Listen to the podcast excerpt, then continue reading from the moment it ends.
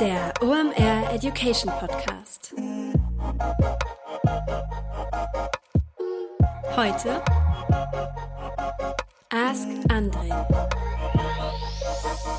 Es ist wieder Montag, Zeit für eine neue Folge OMR Education. Mein Name ist Rolf Herrmann, ich bin der Chefredakteur der OMR Reports und heute mache ich für euch nur den Einheizer, denn es heißt wieder Ask André. Ihr habt unserem digitalen Mastermind André Alpa wieder Fragen geschickt, die ihr hier im Podcast beantwortet. Welche das sind, verrate ich euch gleich, denn zuerst mal der Aufruf. Wir brauchen nämlich neue Fragen, denn André hat fast alles beantwortet, was ihr ihm geschickt habt. Also schnell eure Online-Marketing-Frage nehmen, in eine E-Mail packen und die schickt ihr bitte an report.omr.com. Dann landet das bei mir in der Inbox Inbox und ich leite das weiter nach Berlin. Und dann pickt sich André die Fragen raus, die wir in einer der nächsten Episoden beantworten. Das macht ihr nicht umsonst, das wisst ihr, denn ihr könnt einen OMR Report gewinnen. Und vielleicht entscheidet ihr euch dann für den neuesten, den wir rausgebracht haben. Und zwar ist das ein OMR Report zum Thema Podcast Marketing. Den haben wir zusammengeschrieben mit den Podstars und das ist ein richtig tolles Teil geworden. Das ist zum einen wertvoll für Podcaster. Du kannst eine Menge zum Thema Produktion und Technik rausziehen. Da ist zum Beispiel auch ein 40-minütiges Tutorial bei, wie du technisch deine Podcasts nachbearbeiten kannst. Hat mein Kumpel Chris gemacht, ist richtig toll geworden. Dann ist der spannend für Brands. Das heißt, wenn du drüber nachdenkst, einen Branded Podcast zu starten, erklären wir dir ganz genau, was du beim Thema Konzeption und Strategie dabei beachten musst. Und das ist auch spannend für Advertiser, denn aus meiner Sicht ist Podcast-Werbung eine der unterschätztesten Disziplinen in unserer Branche. Das merkst du gerade, weil du mir zuhörst. Podcast-Werbung ist einfach echt eine spannende Sache und vor allem gnadenlos günstig, wenn man sich da mal ein TKP ausrechnet, lohnt sich das definitiv. Schaut da mal rein, den Report findet ihr unter omr.com slash report und mit dem Gutscheincode Warenkorb bekommt ihr auch wie immer 10% auf euren OMR-Report. Die vier Fragensteller von heute dürfen sich über ihren Gratis-Report freuen. Und ja, wer das ist, verrate ich wie immer am Ende der Episode. Ich verrate euch aber jetzt schon mal, welche Themen dabei sind. Wir haben das Thema Google Ads dabei. Dann haben wir das Thema E-Commerce dabei. Da wagt André mal einen Blick in die Kristallkugel und beantwortet die Frage, ist Peak Amazon schon erreicht? Dann haben wir noch eine Analytics-Frage dabei. Da geht es um Tools und Reporting, wie man sowas aufbauen kann. Das war richtig spannend, was André da erzählt hat. Und das vierte Thema heute ist Conversion-Optimierung. Ihr merkt, ein bunter Strauß für jeden was dabei. André hat wieder richtig amtlich abgeliefert. Genug der Vorrede. Wir schalten jetzt nach Berlin zu unserem digitalen Mastermind André Alba. Viel Spaß. Moin, moin. Ihr seid hier bei Ask André. Die Frage erreicht uns von Lars aus der Schweiz via E-Mail.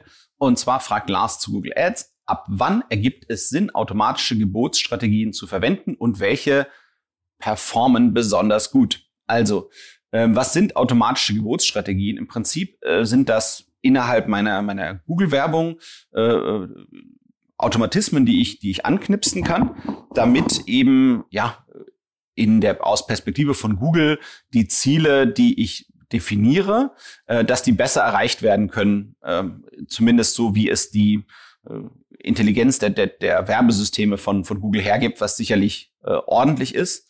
Ähm, und zwar kann man typischerweise, äh, gibt es so mehrere Standardstrategien. Das eine ist erstmal mehr, mehr Webseitenzugriffe zu haben oder eben eine höhere Sichtbarkeit zu haben, also sprich, dass die eigenen Anzeigen häufiger gezeigt werden. Dann, dass man eben ähm, mit einer äh, Zielconversion, mit einem Zielconversion-Wert äh, Google spricht da gerne von einem CPA, Cost per Acquisition oder Cost per Action. Dass man also sagen keine Ahnung, mir ist eine, ein Kauf äh, so und so viel von einem Neukunden, Erstkauf ist mir so und so viel wert. Und dann versucht Google mit diesem Ziel CPA möglichst viele Conversions zu erhalten. Um, äh, alternativ kann das eben ein Ziel ROAS anbieten, ein Return on Advertising Spend. Das heißt, dass ich eben sage, Mensch, ähm, in Relation zu meinem Gewinn soll meine Werbung maximal so und so viel äh, sein oder kann, kann, kann meine Werbung maximal so und so viel ausgeben und dann versucht innerhalb dieser Erfolgskennzahl Google sozusagen das Beste rauszuholen. Dann äh, kann ich eben sagen, ich, ich, mein Budget bleibt fix, aber ich möchte mehr Conversions haben.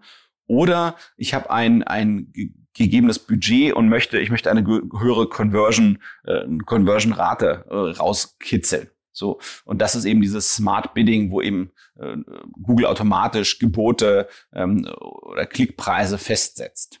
So. Das ist erstmal diese automatischen Geburtsstrategien, um die es in Lars Frage geht. So, also jetzt fragen wir uns erstmal, also wann das Sinn macht. Ähm, ich glaube, es macht erstmal, ich, das ist nicht immer möglich, sondern äh, Google Ads müssen das erstmal vorschlagen. Das heißt, irgendwas muss da äh, im Hintergrund passieren. Ähm, da, dann macht eben Google gegebenenfalls den Vorschlag und sagt, hey, willst du das nicht mal testen? So, ähm, was man eben immer gucken muss bei diesen automatisierten Geburtsstrategien, wessen Interessen werden primär verfolgt ähm, der Google, Google und der Werbetreibende haben halt nicht immer die gleichen Interessen und Google ist kein Wohltäter. Das muss man sich einfach vor Augen halten. Das heißt, da kommen hier so ein bisschen vermischte Interessen ins Spiel. Ähm, was ich auf jeden Fall spannend finde, ist zu gucken, ähm, es gibt ja zum Beispiel diese Google Experiments, wo ich eben äh, AB-Tests machen kann. Und was ich zum Beispiel machen kann, ist ähm, ja, ein, ein Experiment laufen lassen und zu sagen, hey, ich äh, mache mal einen Teil des Traffics, lasse ich mal ähm, automatisch automatisi automatisch äh, bebieten durch Google, durch die automatischen Geburtsstrategien und ein Teil äh, lasse ich äh, laufen wie gehabt. Da muss ich eben nur gucken, dass ich ja wirklich eine Situation schaffe, wo ich eben ja, Äpfel mit Äpfeln vergleiche. Aber das geht. Um, was man eben aber auch machen kann, und das finde ich eigentlich auch ganz gut, dass man eben eine Range definieren kann, der man sich wohlfühlt und einen Korridor definiert. Und dann weiß man, dass das, was dort passiert, eben ja nicht zu weit weg sein wird von dem, was man ähm, ähm, ja, machen möchte und was für einen selbst okay ist. Mhm.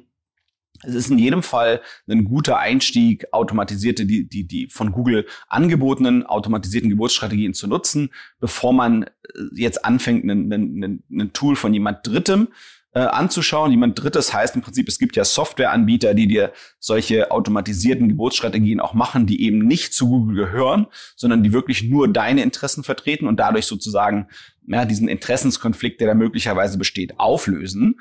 Ähm, und es ist natürlich deutlich mehr Aufwand, so, so ein äh, Third-Party-Bidding-Tool, wie man sozusagen in, Neu Neudeutsch sagen würde, sprich Denglisch, ähm, äh, in Betrieb zu nehmen. Denn äh, um das richtig geil in Betrieb zu nehmen, muss das im, im, im besten Fall äh, ja komplexe Interaktionen machen können mit dem firmeneigenen ERP-System, wo man dann eben sagt, Mensch, wie ist denn das Inventar, also die Verfügbarkeit der Produkte, wie ist der Lagerbestand, wie sind die Termine für ein, in einem bestimmten Zeitraum, wenn ich vielleicht, ja, keine Ahnung, Gesprächstermine vereinbaren soll und, und, und. Ähm, Insofern äh, ist das im Prinzip erstmal ein erster guter Einstieg, um zu schauen, macht das für mich Sinn? Ähm, und dann, wenn das Sinn macht, dann würde ich, dann ist ja quasi oft der nächste Schritt zu sagen, Mensch, wenn ich dann auf ein Third-Party-Tool gehe, ähm, ist das für mich, für mich noch besser. Ähm, eine andere Alternative können auch sein äh, Google Scripts. Da würde ich einfach mal ein bisschen, ein bisschen mich reingoogeln und, und reinlesen und reinschauen. Da gibt's eben Tools, die ja, die eben nicht äh, sozusagen dir alles abnehmen, aber dir an einigen Stellen automatisiert helfen. Sprich, die können zum Beispiel deine Gebote anpassen auf Basis von Wetter. Das heißt, wenn du Regenschirme verkaufst, dass du halt eben ja, die, die Werbung vielleicht rauf oder runterschraubst, wenn es halt gerade regnet oder irgendwie sowas in der Art. Gut, das ist vielleicht für Online-Verkauf von Regenschirmen nicht ganz aktuell vom Thema her, aber ich glaube, du verstehst, was ich grob meine. So, ähm, was natürlich spannend ist, ist ne, natürlich ein Google nimmt wahrscheinlich viel mehr Faktoren in die Gebotsanpassung, als man überhaupt leisten könnte bei einer manuellen Bestimmung des maximalen Gebots. Ja, das ist ja ein Gebotssystem und ich müsste dann gucken eben, ja, welcher Begriff in welchem Zeitraum, an welchem Wochentag, äh, mit welcher Anzeige funktioniert wie gut. Und es gibt halt Grenzen dessen, was ein Mensch leisten kann. Insofern, ähm, das ist sozusagen, ja, das einfach spannend. So, und das heißt, immer dann, wenn ich das halt das Gefühl habe, dass in meiner Werbung die Anzahl dieser verschiedenen Variationen, in denen ich eigentlich unterschiedlich bieten müsste, auf die verschiedenen Keywords, ähm, wenn diese Variation sehr, sehr hoch ist und es dann sozusagen nach extrem viel Aufwand scheint, das manuell zu machen, immer dann macht es eigentlich Sinn zu versuchen, was Automatisiertes zu machen. Und wahrscheinlich kann das eben auch noch mal tiefer drillen und noch mehr Fälle unterscheiden, als man das eben manuell irgendwie effizient hinbekommen könnte. Also Lars, ich hoffe, das hilft weiter.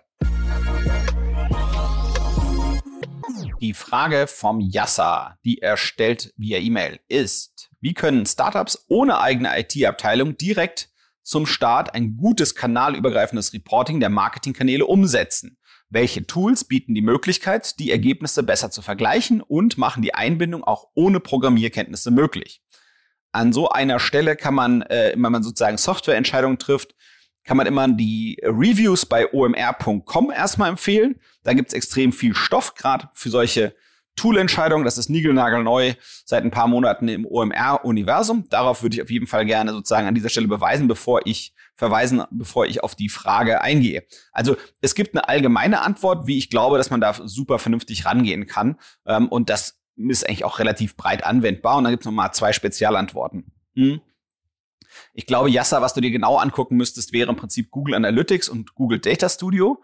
Man kann, ähm, wenn man diese beiden Tools verbindet, eigentlich relativ einfach ähm, ähm, genau das umsetzen, was du beschreibst. Und das ist ein ziemlich guter Einstieg, um eine Basis zu haben. Und zwar kann man in Google Analytics sogenannte Custom Events einsetzen. Das sind eben ähm, sozusagen dort kannst du ja sagen, was die Ziele sind, die du, die du, deren Erreichung du messen möchtest. Das können äh, Leads sein, das können Sales sein, das können Micro-Conversions sein. Also ein Lead wäre zum Beispiel jemand, ähm, interessiert sich für das Produkt, was du anbietest und möchte weitere Informationen oder lädt vielleicht ein PDF runter. Ähm, oder es könnte sein, dass eine Person irgendwie lange auf einer Produktseite bei dir rumgelesen hat und du weißt, hey, das ist eine Person, die ich retargeten möchte. Ähm, oder äh, es gibt vielleicht tatsächlich schon einen Kaufabschluss. So und im Prinzip in diesen Custom Events kann man eigentlich die sind quasi so sozusagen fast fertig wie so ein Werkzeugkasten. So, und was dann eben noch wichtig ist, äh, sauber zu machen, ist, die Kosten aus den verschiedenen Online-Marketing-Kanälen sauber an, einzu, einfließen zu lassen in Google Analytics und Google Data Studio. Und dafür gibt es sogenannte Konnektoren. Ähm, ein einfaches, ein populäres Tool nennt sich Supermetrics, also Metrics mit M-E-T-R-I-C-S.com geschrieben also Super und Metrik und dann S wie Mehrzahl und dann .com. Ähm, das sind Konnektoren, mit denen kann man halt relativ einfach diese Sachen zusammenstöpseln, ähm, eben insbesondere ohne Programmierkenntnisse, also ein bisschen an dieser populären aktuellen No-Code-Bewegung äh, ähm, ins Board spielend. Ähm, und ja, und dann das Data Studio ist eben, damit man eben schöne Dashboards draus macht, dass man eben schön und schnell erfassen kann, was dort passiert. Und ich glaube, mit der Mischung seid ihr erstmal eine ganze Weile ganz solide aufgestellt und könnt euch erstmal auf andere Sachen konzentrieren. So. Was ich mir dann noch einfallen lassen könnte, was für dich vielleicht ein Thema wäre, weil ich eben nicht weiß, was für ein Startup es ist. Ähm, Wenn es etwas aus dem E-Commerce-Bereich ist, würde ich mir auf jeden Fall ähm, diese ganzen Mini-Shop-Tools ähm, angucken, äh, von Ticktail über Shopify, ähm, über sonst was alles, was da gibt. Da gibt's oft dann eben Tools, um äh, direkt äh, die ganzen ähm, äh, Marketingkanäle einzubinden und die schaffen den eben auch ja sozusagen äh, so ein Basistracking relativ gut zu liefern. Ähm, wenn ihr eher etwas seid, was vielleicht aus dem B2B-Bereich ist, dann könnte man sich auf jeden Fall HubSpot anschauen. Ähm, da ist eben so, dass man eben ja publizieren kann, äh, Lead Generation machen kann, also eben Leads gewinnen kann, äh, die Leute in so Marketing Automation Strecken reinholen kann. Das ist erstmal, was diese Software an sich bietet und, und damit ist sie sozusagen wie so ein Hub für all deine Marketingaktivitäten, wenn du im B2B-Bereich als Startup tätig bist. Und ähm, da kann man eben auch sehr, sehr gut die Online-Marketing-Kanäle alle einbinden und kann dann eben auch ein ziemlich gutes äh, ähm, ja, An Analysemöglichkeiten haben über die verschiedenen Marketingkanäle hinweg und das bringt einen auf jeden Fall eine ganze Menge weiter. Also die Vorlösung aus dem Google-Haus, ansonsten im E-Commerce-Fall Shopify und Co. angucken, im B2B-Fall ähm, auf jeden Fall mal HubSpot anschauen. Ich hoffe, es hilft weiter, Yasser, und ihr steigt da erfolgreich ins Online-Marketing ein.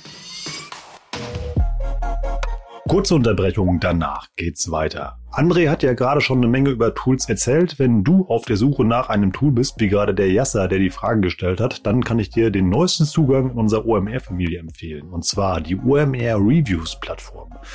Meine Kollegen haben da was ganz Schickes Neues gebaut und zwar hilft das allen Leuten, die auf der Suche nach einem Tool sind. Ich finde das ganz praktisch, denn Tools sind ja meist nicht ganz günstig und man kauft da ja auch manchmal, wenn du keine Testphase hast, die Katze im Sack und dann stellst du fest, dass das Tool entweder viel zu mächtig ist für das, was du zu tun hast oder eben halt dir die Oberfläche nicht gefällt oder das Tool dann vielleicht doch nicht dein Problem löst. Dabei hilft dir die Reviews-Plattform, denn da hat sich eine Community gebildet, die Tools rezensiert. Das heißt, du kannst da einfach ähm, das Tool in der Suche eingeben, was du im Auge hast und kannst da dann Rezensionen von anderen Nutzern lesen, die dieses Tool in Benutzung haben und tolle Tipps gibt es in diesen Texten auch immer. Du kannst es auch einfach filtern nach Oberkategorien, also wenn du auf der Suche nach einem SEO-Tool bist, nach einem Analytics-Tool, ähm, nach einem Shop-Tool oder auch ja so ganz banalen Dingen wie Videokonferenz oder E-Mail. Die Kollegen waren da echt umtriebig und haben da ganz viel zusammengetragen. Dann schau da einfach mal vorbei. Also bei jedem Software- oder Tool-Problem einfach an OMR Reviews denken ähm, und dann wirst du einfach glücklich und findest Hilfe in der Community. Kannst du auch ein Teil von werden? Toolproblem omr.com slash reviews und da wird dir geholfen.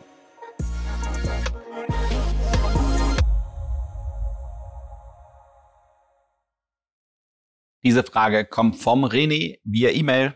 Und zwar schreibt der René, Moin André, ich habe eine Frage, die du vielleicht beantworten bzw. einschätzen könntest. Der E-Commerce-Markt in Deutschland wächst stetig und entwickelt sich kontinuierlich weiter.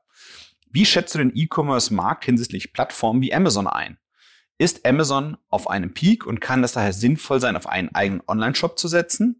Hängt das stark davon ab, wie das Produkt an sich ist? Sprich, gibt es Amazon-Produkte, die nicht profitabel über einen Online-Shop verkauft werden können? Oder lohnt sich für Online-Shops nur eine altbekannte Nischenstrategie? Sprich, ich positioniere mich spitz und versuche dann über hilfreichen und wertvollen Content den Nutzer für den Nutzer Mehrwert zu stiften und sie dann in meinem eigenen Ökosystem zu halten und zum Kauf zu incentivieren. Ich hoffe, das Fragevolumen ist nicht zu groß und du hast Lust, das Thema einmal mit deiner Expertise einzuschätzen. Beste Grüße, René. Also, insofern, du siehst, das Volumen der Frage ist nicht zu groß. Das hilft auch total gut einzuschätzen, ähm, ähm, was sozusagen die Ecke ist, die du ausgeleuchtet haben willst. Insofern vielen Dank schon mal dafür, René. Also, ich glaube, E-Commerce wächst absolut ähm, beschleunigt durch unsere globale Pandemie äh, noch viel mehr und durch die damit zusammenhängenden Lockdowns absolut. Ähm, ich denke schon, dass es so ist, dass das größte äh, Wachstum tatsächlich bei den Plattformen landet und dann eben natürlich insbesondere ähm, bei Amazon. Und, und das Wachstum kommt, äh, also dieses relevante Wachstum, was man eben online, online sieht, ist im Wesentlichen hat es zu tun mit einer Verschiebung äh, von offline zu online. Und das ist etwas, was ein Trend war, der natürlich schon vor der Pandemie da war und jetzt nur noch beschleunigt äh, wird. So, und jetzt kann man ja sagen, okay, was, was sind denn eigentlich die Fälle, in denen Amazon nicht der größte Nutznießer dieser, dieses Trends ist. So. Und da gibt's schon einige. Und dann ist eben die Frage sozusagen, in welchem Bereich du aktiv sein möchtest. Hm, es gibt zum Beispiel den Foodmarkt, insbesondere Getränke. Es gibt den Bereich äh, Tierfutter, äh, Zubehör für Haustiere, Versandapotheken, ähm, ausgewählte Sportbereiche, Mode. Ähm, all das äh, sind Themen, auf denen Amazon eben unterrepräsentiert ist, wo eigentlich eben gute Spezialisten ähm, über, über Amazon triumphieren oder zumindest schneller wachsen als Amazon als Plattform. Und die machen im Prinzip die Dinge gut, die Amazon auch gut macht aber eben halt auch ein paar entscheidende Dinge besser. Das heißt zum Beispiel ein Flaschenpost oder ein Durstexpress hat eben kleinere Lieferfenster als bei Amazon. Äh, Im Tierfutterbereich gibt's Category Killer wie zur Plus. Ja, die haben natürlich eine, eine ähnliche Qualität, eine extrem hohe Verfügbarkeit und, und ein äh, deutlich besser sortiertes, breiteres und tieferes Sortiment. Die haben absolut Spitzenpreise, eine sehr gute äh, Geschwindigkeit.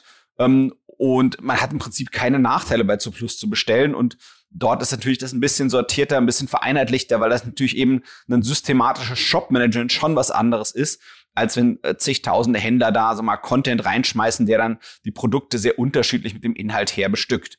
So, ich glaube, Content kann im Allgemeinen nicht die Schlacht entscheiden, äh, wenn's, wenn, wenn du einen im Prinzip schlechteren Preis anbietest. Ja, das heißt, ich glaube, Content taugt extrem viel ähm, bei der Discovery, also sprich beim Entdecken deiner Produkte und deiner Shops und deiner Properties und kann eben auch helfen beim Zweit- und Drittkauf. Aber ähm, ich glaube, wenn du einen extrem schlechteren Preis hast, als der auf den Plattformen verfügbar bist, dann hast du eigentlich mit Content trotzdem ähm, keine Chance. Ähm, ich glaube, wo man das eben auch sieht, dass das ähm, mit Content erfolgreich gearbeitet wird, ist eben sowas wie ein äh, Zalando oder ein About You äh, oder eben auch ein Picknick. Ja, also überall. Ähm, Im Prinzip sind das alles Bereiche, die ein Amazon auch bedienen könnte. Aber man sieht eben, dass sich hier die Händler ähm, spezialisieren auf die Themen und dadurch diese eben besser eigentlich bedienen können, äh, hinsichtlich mancher Facetten, bei denen eigentlich ein Amazon gar nicht so stark sein kann. So, ähm, ich glaube, das, was, was eben, ja, also im Prinzip, man, man muss im Idealfall etwas haben, was eben eine Marke ist, die eben kein Low-Interest-Produkt ist und wo man sich eben nicht leicht durch ein Substitut ablenken lässt. Ja, das heißt, ähm, ein Apple kann eben gerne und gut an der Plattform vorbei verkaufen, weil die Leute sich damit eben stark äh, sozusagen bedienen, aber kann eben auch auf der Plattform verkaufen. Und jemand, der ein Apple-Telefon will oder ein Apple-Produkt haben will, wird wahrscheinlich sich eben nicht durch ein Substitut, durch einen günstigeren Ersatz ablenken lassen. So, und jetzt, um mal, um mal, sag mal, thematisch aus dem Space ein anderes Beispiel zu nehmen, gibt's ja diese Anker, die diese Telefonzubehör machen. Da ist eben so, da ist schon die Gefahr deutlich größer von der Marke her, ähm, äh, dass sie sich eben ab, ablenken lässt. Ja, das heißt, ich glaube, überall dort, wo ich eben exklusive Marken habe, Eigenmarken habe, Direct-to-Consumer-Marken habe, die ich eben über ja, Paid Social oder Influencer oder sowas groß machen kann. Ähm, da gibt's ja herrlich viele Beispiele. Äh, Juwelkerzen, Nahrungsergänzungsmittel, Kosmetik, äh, ausgewählte Modemarken. Ja, dort macht natürlich ein eigener Shop total Sinn. Auch Adidas hat natürlich einen eigenen Shop und, und setzt immer mehr darauf. Ähm, das ist natürlich sozusagen dort immer der dominante Weg. So, ähm, ja, dann man, man muss dann auch noch mal so ein bisschen unterscheiden, worum geht's genau? Also geht's um Wachstum, weil Wachstum kriegt man natürlich einfach mit einer Plattform hin, aber das, was man eigentlich angucken muss, als ist, ist ja im Prinzip der Ergebnisbeitrag, den die eine oder die andere Strategie leisten kann. So und dann ist es natürlich so, Plattformen im Allgemeinen sorgen leider halt dafür durch die Transparenz und durch, sagen wir mal, das hohe Serviceniveau, was sie bieten, dafür, dass die Margen für alle kleiner werden. Das heißt, unabhängig davon, ob ich über eine Plattform gehe oder nicht, ähm, für alle Händler werden sich sozusagen immer daran messen lassen, äh, wie die Plattformpreise sind. Ne? Also da, da wird kein Weg vorbeiführen. Ähm, der Preis ist halt schon der primäre Treiber auf die Marge und die Plattformen haben einen Einfluss auf den Preis. Das heißt, ähm, ich glaube, auf der Einkaufskostenseite, da kann man halt in der Regel nicht viel machen, bei den Prozesskosten auch nicht viel. Da muss man eben gucken, dass man pari zieht. Und äh, im Prinzip, ja, die Ergebnissituation ist sozusagen das, wo die Plattform, die Existenz der Plattform natürlich viel eher wirkt, wenn man ja eben keine starke Marke hat. Ähm, ich glaube, es ist insbesondere dann geil, auf Amazon äh, zu sein und zu handeln, wenn man ein Produkt hat, ähm, was ein Substitut ist für andere Produkte, also was beliebig ausgetauscht werden kann für andere Produkte. Ich nehme mal an, als Beispiel nehmen wir mal irgendwie, keine Ahnung, so Akkus, mit denen ich Handys laden kann. So, und ich habe Produkte, die sind genauso gut wie die von Enker oder von sonst irgendwem, der sich versucht, in dem Bereich zu tummeln und haben richtig gute Bewertungen. Das heißt, die kommen bei den Nutzern richtig gut an, richtig gutes Preis-Leistungs-Verhältnis, Funktionsumfang, tralala und haben eben den besten Preis. So, dann ist ein Online-Shop, wenn ich, wenn ich sowas fähig bin zu sozusagen anzubieten, was, was man eben erstmal hinkriegen muss, dann ist natürlich ein eigener Online-Shop gar nicht geil. Ähm, das ist quasi die Antithese zur, zur exklusiven Brand, sondern dann ist es natürlich besonders geil, auf Amazon zu sein, weil dann mich ratzfatz eben Amazon überall dort ausspielen wird mit meinen Produkten und ich erfolgreich werben äh, äh, kann wahrscheinlich auf Amazon mit meinen Produkten, äh, weil sie immer, immer besser dastehen im, im Vergleich zu den anderen Produkten, die vielleicht gesucht werden. So, das ist, glaube ich, so ein bisschen, ja, dieses Führen wieder, ob auf der Plattform agieren oder nicht. Also unabhängig davon, ob Amazon jetzt auf seinem absoluten Peak ist oder nicht, oder das vielleicht in drei Jahren sein könnte. Ich glaube, der Wettbewerb, der ist halt auf der Plattform höher, aber ähm, wie viel Puffer da noch nach oben ist, haben wir ja eigentlich gerade alles ähm, in, im letzten halben, dreiviertel Jahr äh, während der Pandemie gesehen. Ähm, ein Gedanke vielleicht noch zu, zu Amazon als Plattform. Ähm, früher gab es immer diese Hoffnung ähm, und die sich als ganz klare Fehleinschätzung oder Missverständnis etabliert hat. Ähm, da war immer die Hoffnung, ja, man geht erstmal auf eine Plattform und listet sich dann dort mit seinen Produkten und dann kauft der Kunde bei äh, der Plattform, also Amazon, und dann war halt eben damals die Hoffnung, dann ist der Kunde so überzeugt von dem Produkt, von der Marke, dass er dann bei einem Zweit- und Drittkauf vielleicht auf dem äh, eigenen, auf den eigenen Shop kommt und direkt beim äh, Anbieter kauft.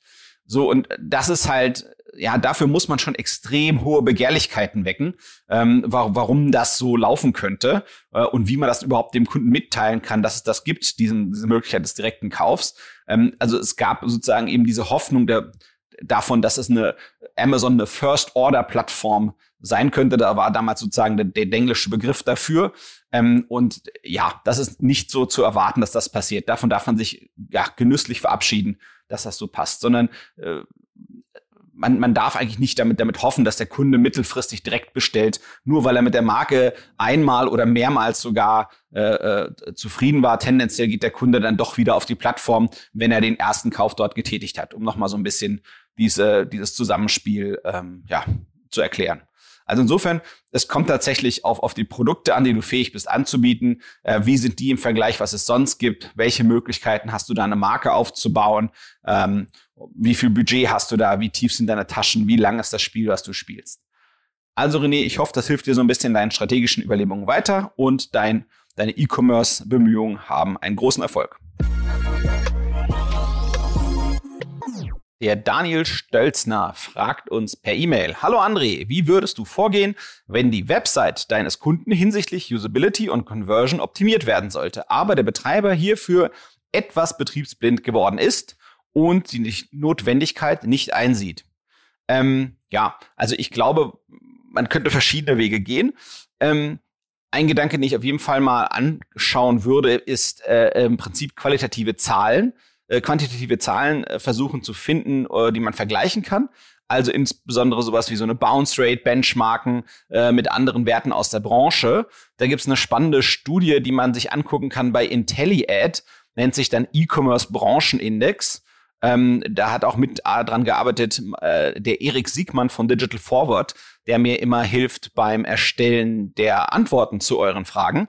Also intelliad.de, das ist ja ein Tool, ähm, was für ja, Werbeschaltung für alle möglichen Geschäftsmodelle taugt. Und die haben das eben veröffentlicht. Intelliad, E-Commerce Branchenindex. Ich denke, da findest du etwas, was taugt. Und dann kannst du vielleicht zeigen, guck mal, Freunde, da geht die Schere ein bisschen auseinander. So, und ansonsten muss man im Prinzip diese Usability-Sachen in der Regel halt äh, qualitativ angehen. Ähm, es gibt da ein populäres ähm, ja, Framework, mit dem man arbeitet. Äh, das nennt sich Lift-Modell zum Beispiel. Ähm, die Firma, die das äh, am Anfang ja ganz gut erfolgreich angeschoben hat, nennt sich widerfunnel.com. Also wider wie breiterer Funnel, so wie der, ja, also wie der Funnel, der Trichter, den man sich vorstellt, wenn man Kunden akquiriert. Und ähm, das nennt sich Lift, ja, Lift wie der Fahrstuhl. Und äh, man kann das bei Wider Funnel relativ gut nachlesen. Die beschreiben das eigentlich ganz schön. Die sagen immer, hey, die Usability, die hängt eigentlich von, von sechs Sachen ab. Das eine ist erstmal die, ja, die, die, die Value Proposition, die, die, wie gut ist der Wert letztlich dessen, was dort angeboten, angeboten wird, wie klar ist sozusagen, was wird angeboten und welchen Wert das hat ähm, und zu welchem Preis. Ähm, dann hat das eben zu tun mit der Dringlichkeit, der Urgency und dann das, was eben diese sozusagen diese eine Beschleunigung bzw. eine Bremse äh, reinbringt, das ist zum einen die Relevanz und die Klarheit. Das sind äh, Dinge, die das positiv beeinflussen können, ähm, die Usability und äh, Ablenkung und ja Sorgen, die gegebenenfalls ausgelöst werden, die können die die Usability negativ äh, beeinflussen. Und ich glaube, mit diesem äh, Modell kann man eigentlich ganz gut versuchen, ähm, die Webseite deines Kunden zu evaluieren und die Webseite von relevanten Wettbewerbern und das nebeneinander zu legen und dann eben zu zeigen, guck mal hier hinsichtlich dem, so und so, das und das. So. Und was ich super spannend fände, ist auf jeden Fall, und das kann man auch mit relativ wenig Aufwand machen, ähm, dass man eben sowas, so Tools einsetzt wie so ein Hotjar, ähm, wo man eben die Nutzer beobachten kann beim Durchkommen durch die Seite da hat man eben auch wirklich dann auch eigene Bewegungsdaten, ne? wie, wie, wie verlaufen die Mausklicks, was gucken sich die Leute an. Ähm, und was auch ein super gutes Werkzeug ist, ist so Surveys zu machen, also Umfragen, dass man eben sagt, hey, wenn, wenn jemand am Gehen ist und das Fenster schließt, dass man ihn fragt, hey, bist du hier fündig geworden? Äh, warum hast du keine Transaktion abgeschlossen? Ja, dass man da eben so eine Art Verhaltensanalyse machen kann, die Leute qualitativ fragt, was hat dir denn gefehlt? Warum bist du hier denn nicht äh, ja fündig geworden oder bist du hier fündig geworden? Wenn ja, warum? Wie wie hast du dich für uns entschieden? Wenn nein, warum nicht? Ähm, und das kann man die Leute eben befragen. Und ich glaube, so ein Projekt lässt sich relativ kostengünstig aufsetzen und bringt, glaube ich, viel äh, Klarheit und Sicherheit. Insofern, ähm, Daniel, ich hoffe, das hilft und äh, du kannst deinen Kunden dazu gewinnen, äh, mal zu investieren äh, in die äh, Usability und die Conversion denn das wird sicherlich natürlich allen Traffic, den du da drauf schaufelst, ja, viel effizienter wirken lassen. Insofern viel Erfolg. Das waren wieder vier ganz spannende Antworten auf eure Fragen und ich warte noch auf den Tag, dass ihr uns mal eine Frage schickt, die unser Mastermind nicht beantworten kann. Hört aber definitiv nicht auf, uns Fragen zu schicken, die in eine E-Mail packen, wie anfangs schon erwähnt, an report.omr.com. Dann landen die bei mir in der Inbox und ich leite sie weiter an André und der pickt sich dann die Fragen für die nächsten Episoden raus. Ich habe jetzt noch die Freude, die vier Gewinner zu verkünden, die diesmal einen OMR Report ihre Wahl gewonnen haben. Und zwar ist das der Lars, der René, der Yasser und der Daniel.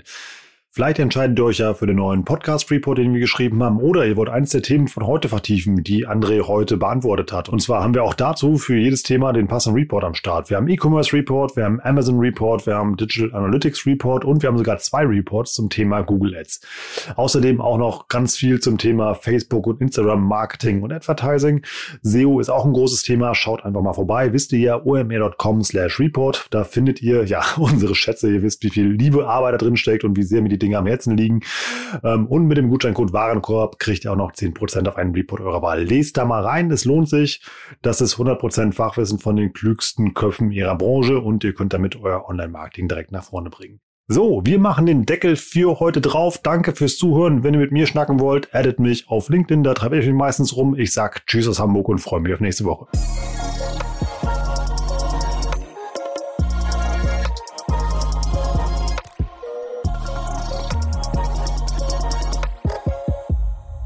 Dieser Podcast wird produziert von Podstars bei OMR.